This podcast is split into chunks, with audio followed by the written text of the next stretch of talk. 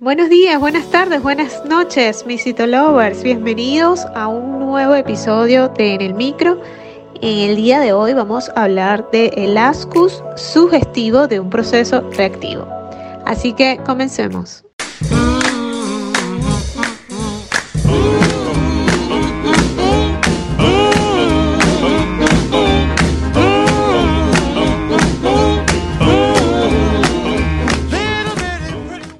Procesos infecciosos y la respuesta inflamatoria que los acompaña puede traducirse en atipia, tanto del núcleo como del citoplasma.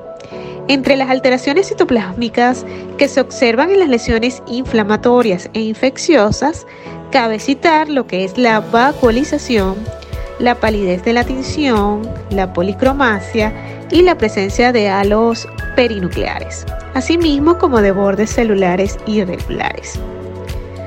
Los cambios nucleares comprenden lo que es la binucleación, multinucleación, presencia de vacuolas, formación de grumos de cromatina, cariorexis y cariopignosis.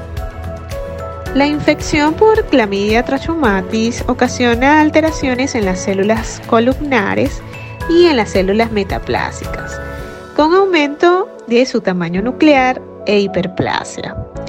Las trichomonas vaginales se acompañan de policromasia citoplasmática, a los claros perinucleares mal definidos, agrandamiento de los núcleos y multinucleación, así como de alteraciones degenerativas del núcleo y del citoplasma.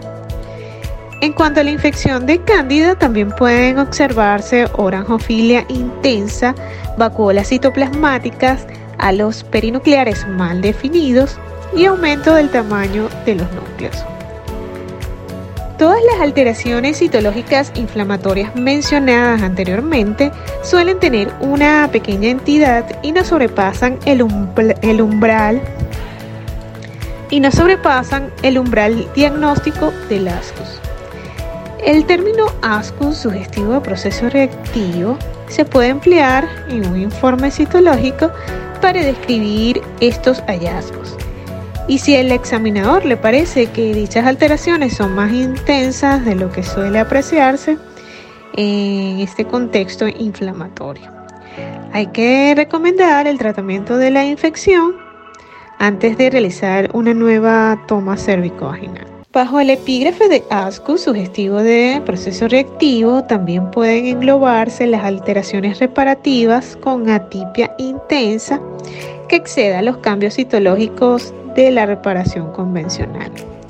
En la reparación atípica se observan los siguientes hallazgos. Láminas alargadas, células epiteliales estiradas, cromatina finamente granular, con presencia de numerosos núcleos de llamativos nucleolos, anisocariosis con superposición focal de núcleos y una ligera pérdida de la polaridad.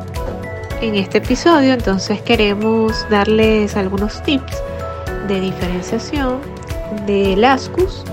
En un próximo episodio hablaremos del ASCUS eh, probablemente por atrofia, los cambios que podemos ver en este tipo eh, de muestras. Y finalmente cerraremos con las que no se pueden descartar una lesión de alto grado. Si les gusta en el micro, la mejor manera de apoyarnos es que compartas este podcast con tus amigos. Todos los episodios están disponibles en Spotify, iTunes y Google Podcasts.